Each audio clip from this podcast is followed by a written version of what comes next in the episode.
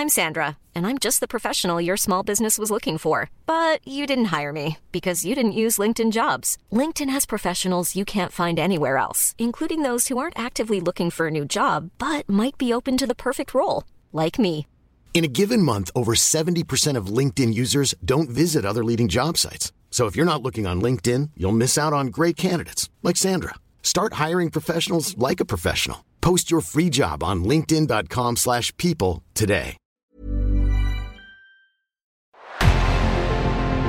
En revenant à la lampe à huile, je ne crois pas au modèle Amish. But there is one more thing. Don't try to be too smart. Pay taxes when, when you have to pay taxes. Je ne peux pas répondre à, à votre question, Monsieur le Président, parce que je n'ai pas de monde connecté. And that was a big mistake, and I'm sorry. Welcome to the Cybertruck Unveil.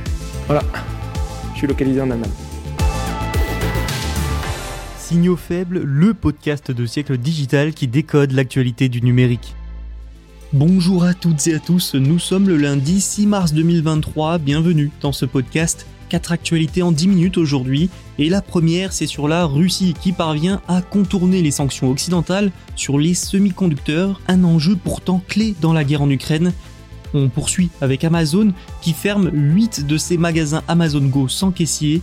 Troisième actualité, Snapchat expulse des mineurs de son réseau, TikTok en a bloqué pour sa part plus de 100 000.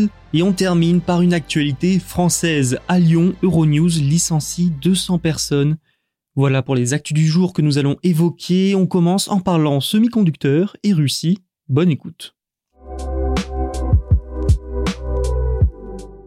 Les semi-conducteurs sont vitaux. Ça, je le répète assez souvent dans Signaux Faibles. On en trouve dans tous les appareils électroniques, des voitures aux télévisions et smartphones, en passant bien sûr par les frigos connectés absolument partout. Et ça ne vous étonnera peut-être pas, on en trouve aussi dans l'armement. Et oui, de nos jours, même les militaires ont besoin de puces pour leurs armes et leurs équipements. Compte tenu de cette importance civile, économique et militaire, il s'agit d'un secteur extrêmement stratégique et donc l'un des premiers à être visé en temps de guerre par des sanctions. Voilà pourquoi les Occidentaux ont pris diverses sanctions contre les Russes sur les puces dans le cadre de la guerre en Ukraine. Pendant un temps, ces sanctions ont fortement touché la Russie. L'industrie russe des puces était dans un état plutôt mauvais, hein, et le pays comptait donc majoritairement sur des puces chinoises. Seulement ça, c'était avant. Le problème actuel, le voici. L'analyse des données commerciales laisse penser que les puces avancées, fabriquées dans l'Union européenne et par d'autres pays alliés comme les États-Unis, sont encore expédiées vers la Russie. Comment? Pourquoi alors qu'il existe des sanctions? Eh bien, la Russie s'en procure via des pays tiers comme la Turquie, les Émirats arabes unis ou encore le Kazakhstan, selon un diplomate européen cité par Bloomberg. Ces pays achètent donc puces et circuits intégrés occidentaux, des produits souvent à la pointe de la technologie, et les revendent ensuite à la Russie. Il faut aussi signaler que les expéditions de la Chine vers la Russie ont augmenté malgré les menaces de sanctions. Pékin joue un rôle de plus en plus important dans l'approvisionnement de Moscou selon le diplomate européen cité par nos confrères de Bloomberg. Les pays dont j'ai parlé juste avant et qui fourniraient des semi-conducteurs à la Russie ne sont eux pas sanctionnés par les Occidentaux et ils ont toujours nié une aide à la Russie. Parmi ces pays, prenons un exemple, celui du Kazakhstan. En 2022, le pays a exporté pour 3,7 millions de dollars de semi-conducteurs de pointe vers la Russie contre seulement 12 000 dollars en 2021, une forte augmentation qui correspond plus ou moins au début de la guerre en Ukraine. Et ce schéma de se servir de pays tiers pour s'approvisionner et esquiver les sanctions se reproduit sur plusieurs types de produits, hein, mais c'est sur les semi-conducteurs que c'est le plus flagrant. Le nœud du problème, c'est que les acheteurs utilisent des structures juridiques et des modèles de distribution complexes pour dissimuler la destination finale de leurs marchandises. Il faut donc maintenant s'attendre à ce que de nouvelles mesures et sanctions soient prises, y compris contre des pays aidant la Russie. La crise continue chez Amazon. Le géant américain a décidé de fermer deux magasins Amazon Go à New York, deux autres à Seattle et quatre à San Francisco d'ici au 1er avril selon GeekWire. Amazon Go, ce sont les magasins d'alimentation générale d'Amazon fonctionnant sans caissier. Le jour de ces annonces, Amazon a aussi annoncé la suspension de la construction de son deuxième siège social à Arlington en Virginie, et enfin, la société de e-commerce est aussi en train de revoir ses besoins en bureau face au licenciement et à l'explosion du télétravail. Bref, l'heure n'est pas à la fête. Tout ça, ce sont les dernières mesures en date pour réduire les coûts après une vague de licenciements de 18 000 personnes en janvier. Une porte-parole d'Amazon a déclaré à plusieurs médias américains que, je cite, Comme tout détaillant physique, nous évaluons périodiquement notre portefeuille de magasins et prenons des décisions d'optimisation.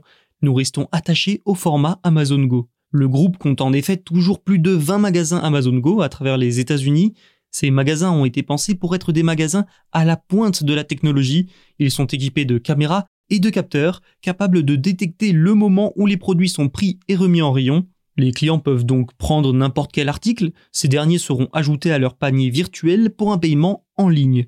Les clients peuvent ensuite sortir du magasin sans avoir à passer par un caissier. Cette chaîne de magasins faisait partie d'un effort pour conquérir ce marché de la part d'Amazon, mais le géant semble avoir changé de stratégie sur tout ce qui est magasin de type physique. Andy Jassy, le PDG, n'abandonne pas pour autant ses enseignes physiques et espère relancer la machine en 2023, comme il l'expliquait récemment au Financial Times. Si vous avez des enfants, cette information va très probablement vous intéresser. Et si vous n'en avez pas, eh bien restez, ça va aussi vous intéresser. Nous allons parler des enfants expulsés ou bloqués sur les réseaux sociaux. Vous le savez probablement, mais il y a des limites d'âge pour s'inscrire sur les réseaux sociaux. Instagram, Facebook, Snapchat et TikTok exigent de leurs utilisateurs qu'ils aient au moins 13 ans pour des raisons évidentes de sécurité. Le problème, c'est que cette règle n'est pas vraiment respectée, il est facile de tricher. Plusieurs plateformes ont partagé leurs données sur le sujet, comme Snap avec le régulateur britannique chargé des médias. L'Ofcom, donc, le régulateur britannique, a demandé à TikTok mais aussi Snapchat combien de personnes de moins de 13 ans ils avaient expulsé de leur plateforme en un an.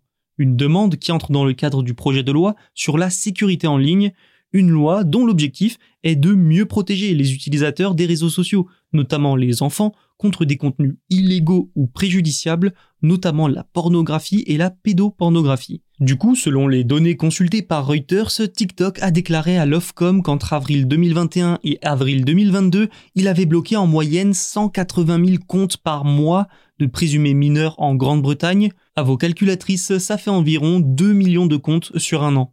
Du côté de Snapchat, sur la même période, ce sont seulement 700 comptes qui ont été supprimés ou bloqués pour les mêmes raisons. Ces deux plateformes sont particulièrement prisées des plus jeunes, hein, bien plus que Facebook. Les entreprises qui ne respecteront pas les règles de la loi sur la sécurité en ligne seront passibles d'une amende pouvant atteindre 10% de leur chiffre d'affaires annuel. Et il y a du boulot. Hein. En 2022, les recherches de l'Ofcom ont révélé que 60% des enfants britanniques âgés de 8 à 11 ans avaient au moins un compte sur les réseaux sociaux, souvent créés en fournissant une fausse date de naissance, des chiffres qui doivent peu ou prou se retrouver dans d'autres pays occidentaux. Terminons cet épisode par une information française. 200 personnes vont être licenciées par Euronews à Lyon. La direction de la chaîne européenne a annoncé 198 licenciements pour être précis durant un conseil social et économique extraordinaire, un gros coup dur pour les centaines de salariés qui ont déjà connu trois plans de sauvegarde de l'emploi en seulement 6 ans. Actuellement, il y a 478 salariés. Selon un communiqué interne de la section locale du SNJ, le syndicat national des journalistes, cette vague va de pair avec un, je cite, redéploiement des équipes de journalistes dans un délai de 6 mois. La direction envisage en effet l'ouverture d'une rédaction à Bruxelles ainsi que six bureaux, respectivement à Rome, Berlin, Lisbonne, Madrid et Londres, le principe étant notamment de renvoyer les journalistes dans leur pays d'origine. C'est donc un changement de stratégie totale pour le CNN européen, une stratégie qui se veut plus européenne avec plus de localités à travers le vieux continent. Il ne resterait donc à Lyon que des journalistes français, mais pas que. À cause des dangers dans leur pays d'origine, certains resteront également à Lyon, c'est le cas des journalistes russes, turcs, mais aussi iraniens. En tout, 142 personnes resteraient dans la capitale des Gaules. Si vous êtes déjà passé à Lyon, vous avez aussi déjà probablement vu le siège lyonnais, un immeuble avec une façade métallique verte. Ça se voit de loin, et bien ce bâtiment va être vendu. Un mandat a été lancé en ce début d'année pour les 10 000 mètres carrés, et cet immeuble c'était aussi un symbole de la mutation du quartier de Confluence à Lyon, Nul doute donc que c'est aussi un coup dur pour la ville. Selon une personne présente lors des explications du directeur général cité par Le Monde, le directeur a rappelé qu'Euronews a cumulé 150 millions d'euros de pertes sur les dix dernières années. Face aux difficultés économiques, ces licenciements ont donc pour but de sauver la chaîne.